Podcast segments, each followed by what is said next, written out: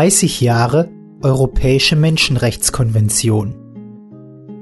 Ein Kommentar von Gerd Riedmeier.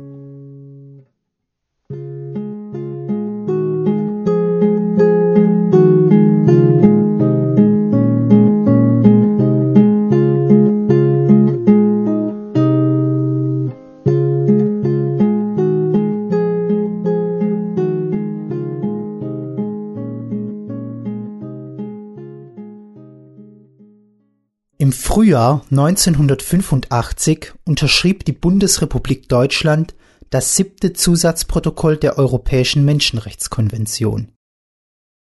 Darin verpflichtet Artikel 5 des Protokolls die unterzeichnenden Staaten zur Durchsetzung der Gleichberechtigung der Ehegatten bezüglich ihrer Rechte und Pflichten in ihren Beziehungen zu ihren Kindern, während einer Ehe ebenso wie nach Auflösung der Ehe.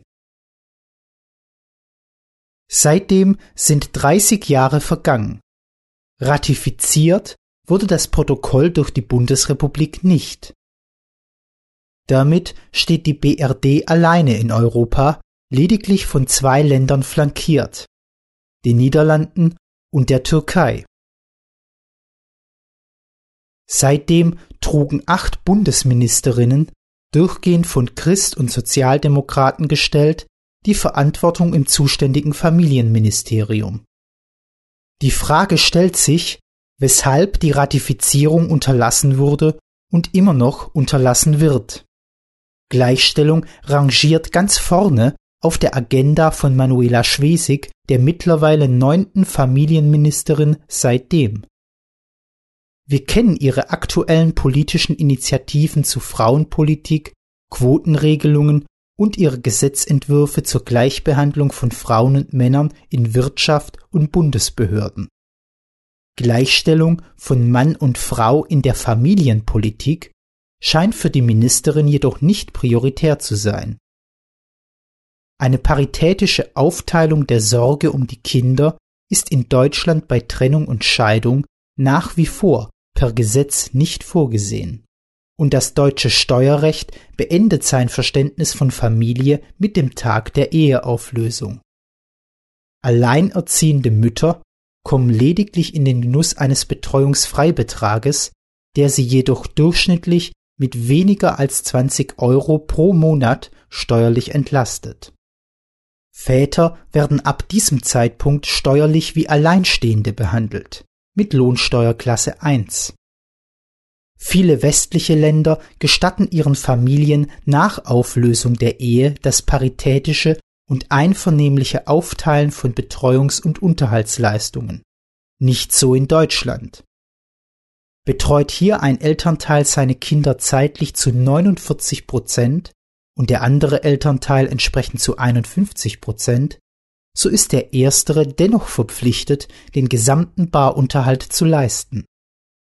Gleichstellung im Familienrecht, moderne Geschlechterverhältnisse, Mann und Frau auf Augenhöhe, hat sich der Slogan der Frauenbewegung aus den 70er Jahren mittlerweile verschoben von Mein Bauch gehört mir, damals auf Schwangerschaft und das geforderte Recht auf Abtreibung bezogen, in mein Kind gehört mir? Dazu passend erscheint der alleinige Fokus der Bundesfrauenministerin, so ihre offizielle Selbstbezeichnung, auf Nöte und Bedürfnisse von alleinerziehenden Müttern. Väter, sofern sie geschieden sind, werden aus dem Verständnis von Familie exkludiert. So verweigert das Ministerium seit Jahren die Erstellung eines wissenschaftlichen Berichtes über ihre Lebenswirklichkeiten. Ihre psychischen, gesundheitlichen und finanziellen Belastungen werden nicht dargestellt. Ebenso wenig die Umstände, unter denen Kindesumgang organisiert werden kann, bis hin zu fehlenden Daten von vollständig erlittenen Kontaktabbrüchen durch Kindesentfremdung. Die Botschaft des Protokolls von 1985 erscheint heute als aktueller denn je, obwohl unstrittig ist. Auch Kinder nicht verheirateter Paare haben ein Recht auf ihre beiden Eltern. Ebenso gilt in der anderen Richtung, Auch Eltern, die nicht mehr verheiratet sind, haben Rechte in Bezug auf ihre Kinder, neben ihren Pflichten. Die öffentlichen Stellungnahmen des Familienministeriums ignorieren jedoch diesen systemischen Ansatz. Frau Schwesig fokussiert einseitig und ausschließlich auf alleinerziehende Mütter. Getrennt lebende Väter und ihre Rechte kommen in ihrem Duktus nicht vor. Die Ministerin und ihre Administration scheinen Opfer eines medialen Mainstreams geworden zu sein. So wirbt die Bundeshauptstadt seit Jahren in naiver Weise mit dem Slogan Berlin, Stadt der Alleinerziehenden. Betrachten wir den Anteil an Hartz-IV-Bezieherinnen an dieser Familienform, so kann schwerlich von einem Erfolgsmodell gesprochen werden.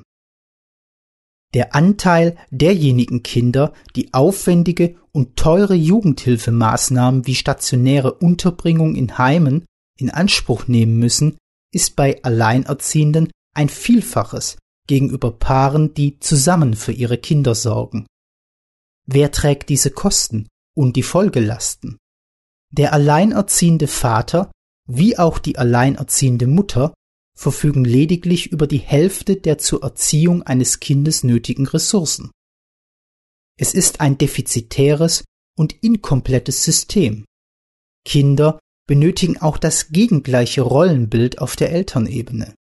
Und es ist für beide Eltern günstig, wenn sie ihren Kindern zu zweit gegenübertreten können. Weshalb verweigert das Bundesfamilienministerium diesen ganzheitlichen Ansatz? Die Erklärung könnte darin liegen. Der gesamte öffentliche Fokus wird seit einigen Jahren in den Medien und in der Politik ausschließlich auf Frauen und auf Minderheiten gelegt.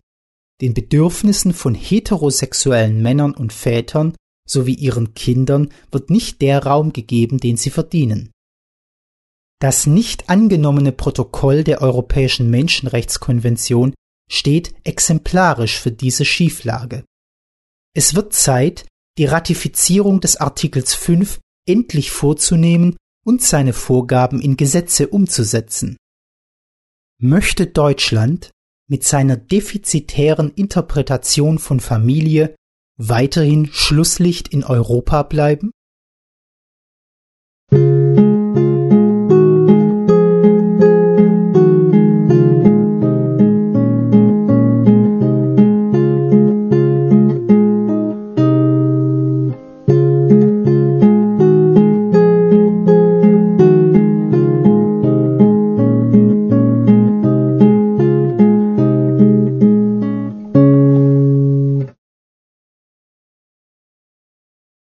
Sie hörten einen Beitrag von Gerd Riedmeier. Gerd Riedmeier ist erster Vorsitzender von Forum Soziale Inklusion, einer unabhängigen Nichtregierungsorganisation, die in einem inklusiven und paritätischen Ansatz für moderne und zeitgemäße Geschlechter- und Familienpolitiken eintritt. Weitere Informationen finden Sie unter www.forum inklusion.eu